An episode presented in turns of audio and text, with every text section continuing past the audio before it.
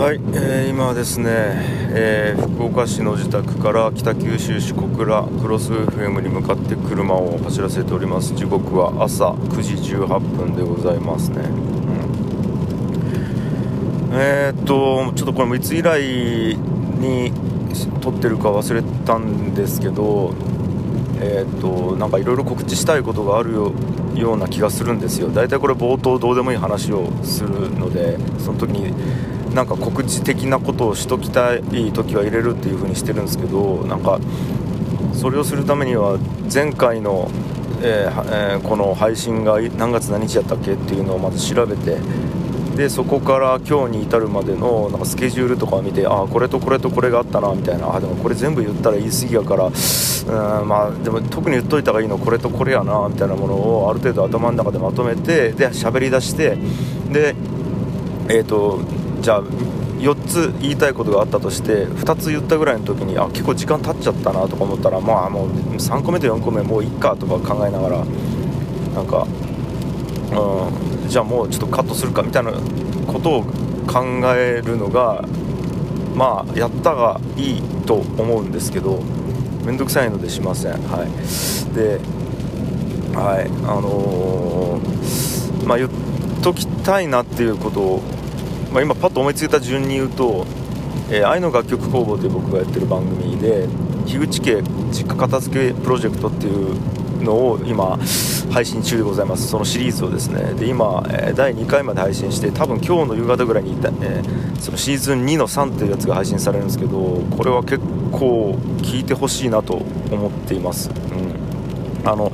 実家片付けプロジェクトっていう名前なんですけどやってることは本当に片付けのそのドタバタ劇のレビューとか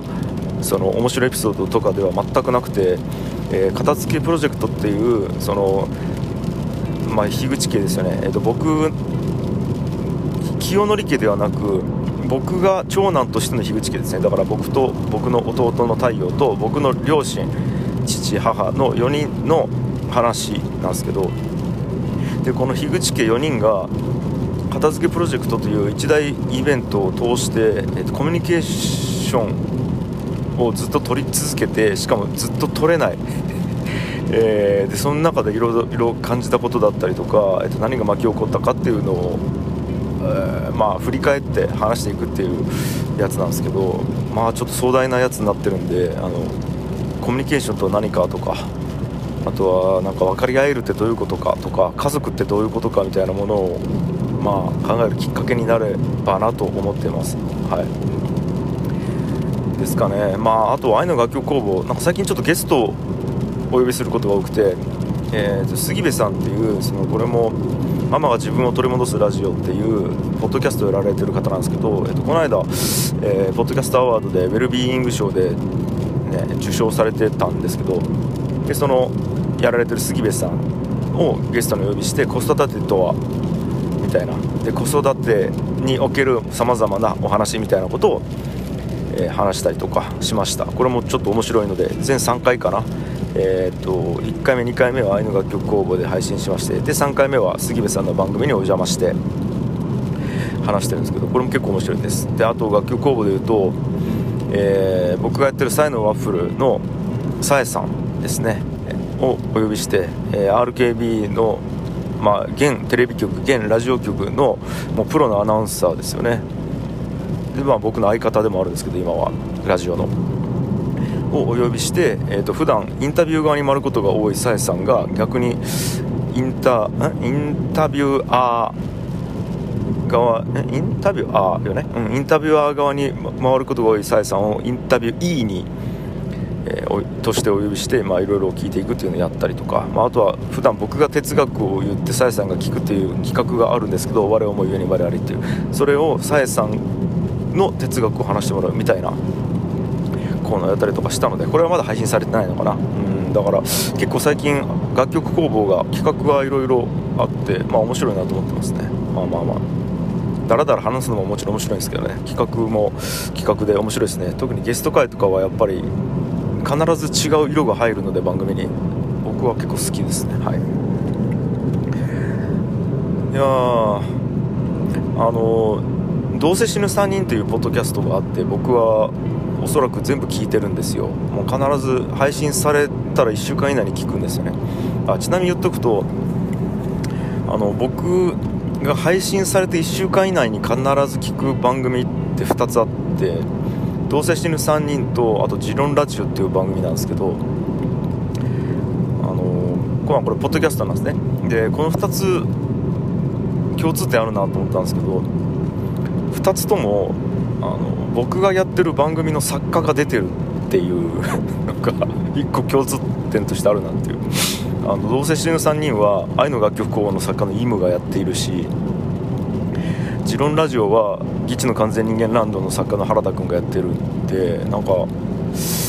なんか聞いちゃうんですよね。うん。なんか聞いてしまう。ななんかなんでかわからないんですけど。はい。何なんかな。普段聞いてないからかな。そのイムや原田君の思想や思いみたいなものを聞く機会が少ないから聞きたいと思ってるのか何なのか分かんないですけど、まあ、まあ単純に番組が好きだから聞いてるのかもしれない。まあ分かんないんですけど。はい。分かんないです。はい。でえーとその中でえーとちょっと待ってよ。あれはシャープなんかな、えー、39コミュニケーションを信じすぎていませんかっていう回があったんですね「どうせ死ぬ3人」っていう番組の中で。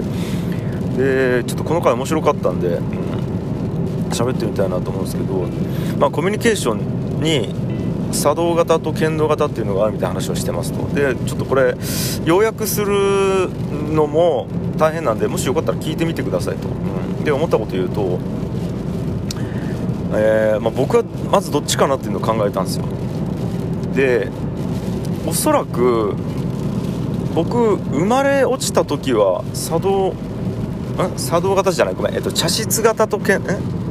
茶室型と剣道型か。うん。おそらく生まれ落ちてしばらくこう生きてきて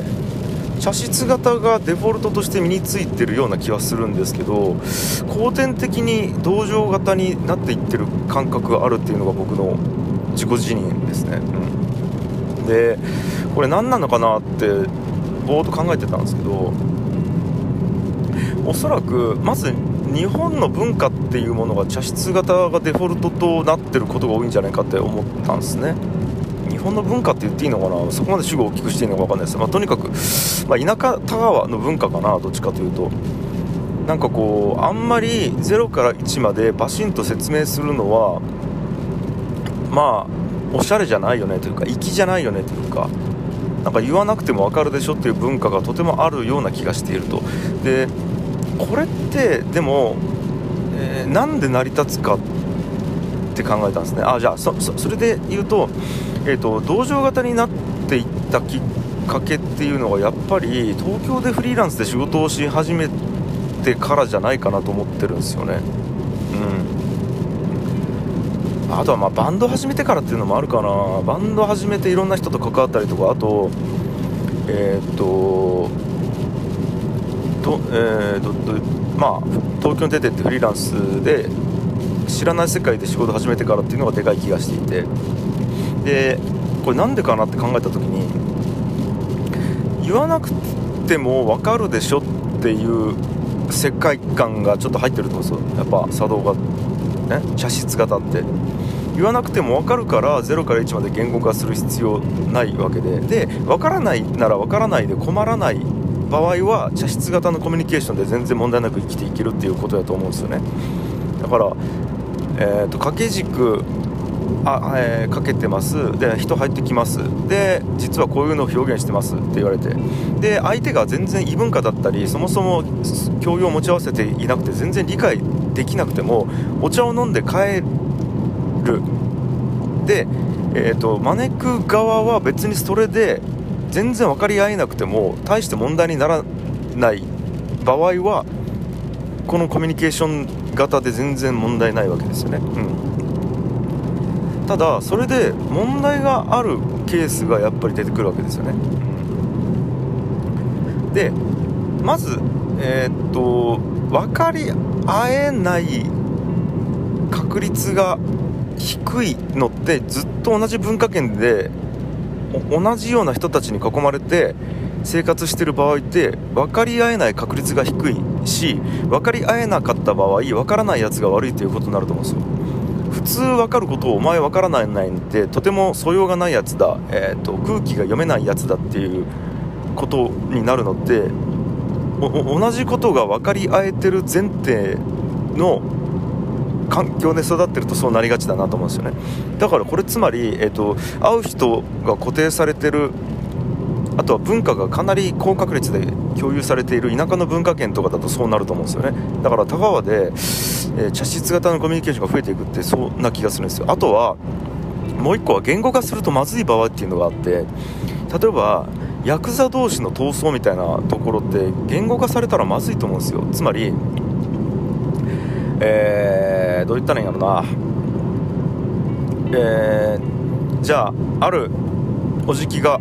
いますと。でその鉄砲玉みたいな若頭がいます。でおじきは「まる組のやつら最近調子に乗っとるの」って言ったとします。たら若頭はそれを察して動かないといけないわけです。なぜなら、えーと、そこで何かあ責任問題になった時におじきから指示をされたっていうことがえー、明確におじきの口から出ちゃったらまずいわけですよね。なんかなんでやったんやってなった時に自分がそうした方がいいからやりましたっていう風にするとおじきに迷惑をかからずに済むわけです。で警察からなんでお前そんなことやったんや誰の指示やって言われた時もおじきは本当に若頭に指示をしてないですし若頭も本当に指示を受けてないから察して動いたわけです。だから、えーと、責任問題を追及された時に、えー、泥がかからないっていうのがあってだから、えーと明確な指示を受けないっていうことのメリットが双方にあったというか、要は芋づる式にならないで済むというか、うん、そこでバチッと断絶するっていうところでえっと無関係性みたいなものを担保するために、えっと、言わない方がいいみたいなことってあるわけですよね。でこれは結構大企業とかでも行われている気がしますね。今今現代とかでも。なんか部長が部下に、えー、こうしたらいいのになって言った時にえーと、明確な指示をしないっていうことが部長の立場を守るっていうことになるわけですよね。でえーと、どう言ったらいいのな、まあ、言ったらトカゲの尻尾切りっていうことができるかできないかみたいな話があるということですよね。うん。まあ、いいや、だから、えーと、茶室型のメリットもあるっていうのがあると、ああ、ちょっと待って、これ、ま、もっと前提がいるな、えっと、コミュニケーションを取るということの目的からまず定義定義というかすり合わせをしないとこれっても話できないなと思っていて。コミュニケーションの目的が、えーと、コミュニケーションをと取ることだったとしたら茶室型でもけん、えーと、道場型でもあんまりまあなんかどっちでもいいみたいなことになるわけです。ただコミュニケーションの目的が何かしらの問題解決だったりえーと、1個のプロジェクトを前に進めるっていうことになると分かり合えないという状態をそのままにしておくことにデメリットがあるから何か情報の精度みたいなのを上げるっていうことをやらないといけないっていうのがまず前提としてありました。はいえー、っとだから分岐点が2つあって最初からもう1回言うと、えー、コミュニケーションの目的がコミュニケーションそのものであるというパターンの場合はそもそもコミュニケーションの型のすり合わせをする必要がないし、えー、とその先の情報をすり合わせをする必要がないということになりますとまず僕の中で。で嫌だったらその場にいなきゃいいということなんですねただ、えーと、いろんな多様性がある組織の中で、まあ、特にまあもう会社を会社というものに限定すると分かりやすいんですけど会社いろんな人がいる会社の中で、えー、1個のプロジェクトに向かっていて情報共有が前提とされないといけない場合茶室型の人と同情型の人が混ざっていてで、えーと、情報伝達の精度や、えーと、解像度が違っていることで前に進まなくなるっていうことが問題になる場合があると。でそういう場合どうすればいいかっていうところがまずありますよと、うん、ありますよと。で大体のはやっぱりビジネスで物事を進める場合って同情型の方がよく聞く場合が多いっていう話だと思うんですよね。でそれで言うとなんでじゃあ僕ちょっと話をガッと僕の話に戻すとえっ、ー、とうわもう15分経ったな。もともと田川という町で生まれ育ちました。で田舎のコミュニケーションの場合は特に、えー、佐渡型の方が、えー、みんな多かったし周りに、え、それで問題なかったですよと。で、え、それで問題があった場合は個人の問題にされてましたと。お前空気読めねえやつやな。あははみたいな。感じで個人の問題されていたから個人が頑張って文化を理解するっていうことを、えー、頑張りました。でそれで文化を理解できるようになるとうまく生きていけるから。だから正解が文化を理解することであって、えー、個人はそれを分かるために努力をするっていうことが、えー、デフォルトとして組め込まれていたような気がします。気がします。はい分かんないですけど。ただその中で、えーと、例えばじゃあバンド活動始めます。だからいろんなジャンルの人と接することになったりとか、えー、するわけです。ででフリーランスで、えー、東京出てきたら今までと全く違う前提の中で仕事をしないといけないってなった時に、えー、文化レベルで分かるよね分かると思いますみたいな、えっと、これって普通だよね。うん普通そうだからこうだと思いますっていう前提で仕事をして失敗した経験っていうものをめちゃくちゃ積み重ねるわけですよね。例えばあじゃあなるはやでお願いしますみたいな言葉もそうですよね。じゃあなるはやでお願いしますって言われた時にはいはい分かりました。じゃあ早めに行きます。あ早めに、えーと、返事しますってなった時に向こうの早めが今日中なのにこっちの早めっていうのが今月中かもしれないみたいなことってめちゃくちゃあるんですよね。これびっくりするぐらい違うから感覚が。でなんかゴリゴリのその例えば広告業界とか第しかも第一線の広告業界とかあとはそのビジネスパーソン同士のものすごいこうなんかすごいそういうことでやり取りしてる時ってなるはやってまああの明日の朝までに送ってくれればいいですよぐらいの感覚でなるはやって使う場合もあるんですよね。でも当初僕なんかそういう温度感やスピード感でやってないからなるはやって言われてまあなんかなんとなく思いついたら送るかみたいな感じで捉えられてたら下手したら1週間2週間1ヶ月とかかかったりするわけですよね。なんかなるべく早くってなるべくとしか言われてないからどう言ったらいいんやろうな。えっ、ー、と早く遅れなくてもしょうがないと。だって期限がないんだからみたいな感覚で言うとうっかり忘れちゃっても別に問題ないというか送ることぐらいの世界観で動いてるからただ向こうからすると普通なるはやって教授ぐらいに来るよねと。しかもこれぐらいの分量このぐらいの何ていうんですかね、えっと、決定するようなことしかないんだったらこのぐらいは判断できるのになんで押せんだろう。忘れてるに違いないとか舐められてるに違いないってなるわけですよね。あなんかこれは本当に未だにありますね。なんか僕はもともとやっぱり東京の広告業界で働いてるとものすごいスピード感で動いてるからなんか本当に3日後に第1弾のデモ送ってみたいなことが余裕である世界だからでもこっちで言うとめなんか福岡だとまず同じ広告業界でもタイム感が遅いしで広告業界じゃない場合はまためちゃめちゃこう遅かったりするからうんもありますよね。であとはどこのタイミングで確認をするかみたいなところもすごく違ったりするからあなんかですよね。でなんか確認の回数もめちゃくちゃ確認をしないと失礼っていうパターンもあるし